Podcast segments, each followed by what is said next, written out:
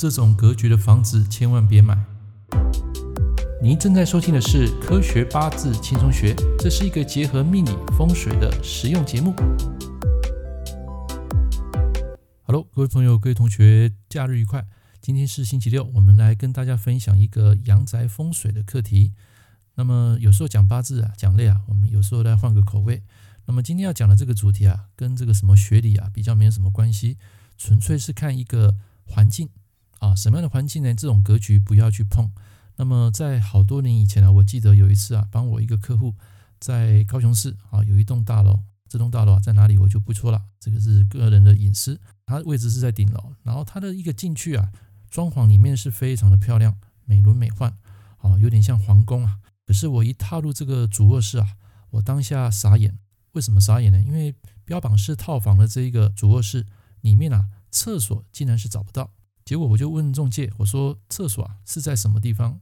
结果他就刚好做了一个日式拉门，就是隐藏式的，所以你根本看不出来那是一间厕所。比较傻眼就是说我当下打开之后呢，啊，我看到一个情况，我吓了一跳。这种格局啊，我从来没看过。我相信你们应该也没看过。同一层平面的房子，把这个门打开，然后它会有三层阶梯。这三层阶梯呢，它是往下走的，并不是往上。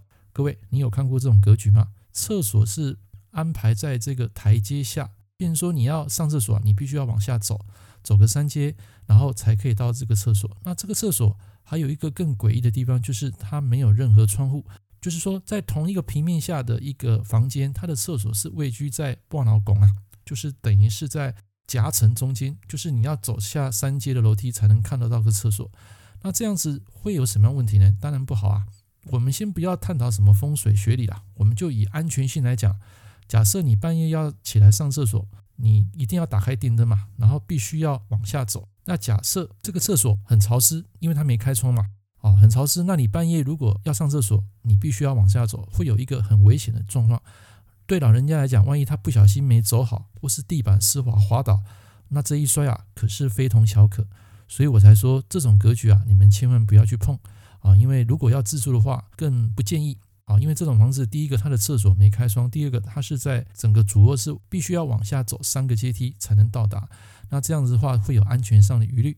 所以我才说，不知道你是否见过厕所比卧房还要低的格局。那么就是我刚刚讲的，我曾经帮一个客户去鉴定一栋大楼的套房。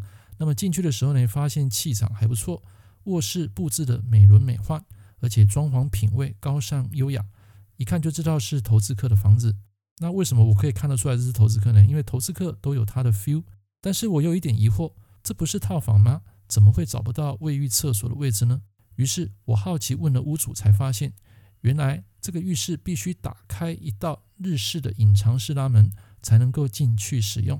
那其实这种并不打紧，因为在很多的大楼里面啊，这种格局很多。设计日式拉门啊，将厕所跟卫浴隔开的格局，其实这不是新鲜事，而且更不足为奇。但是当我打开门的那一刹那，我当下傻眼了。你们猜我看见什么？这间浴室啊，竟然位于卧房的台阶下。什么叫做台阶下？这到底是什么意思？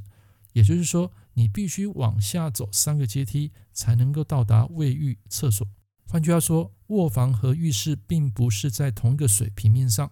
假设你半夜要起床上厕所，你必须要先打开这个拉门啊，才能够往下走。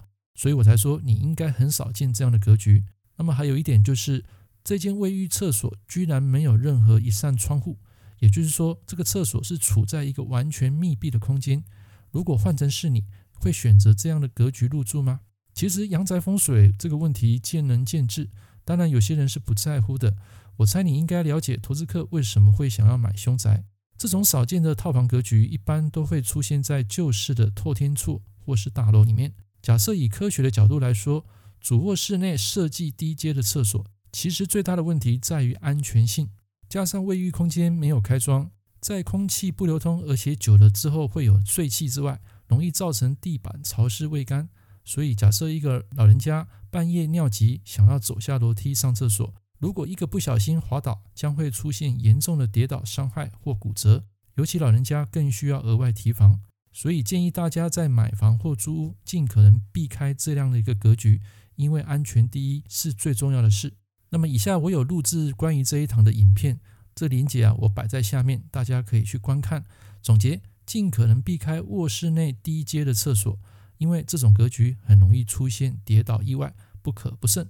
OK，今天跟大家分享一个小主题，希望大家能够喜欢。我们下一堂课见，拜拜。感谢您收听《科学八字轻松学》，我是郑老师。如果你喜欢我的节目，欢迎订阅我的频道。我们下一堂课见喽，拜拜。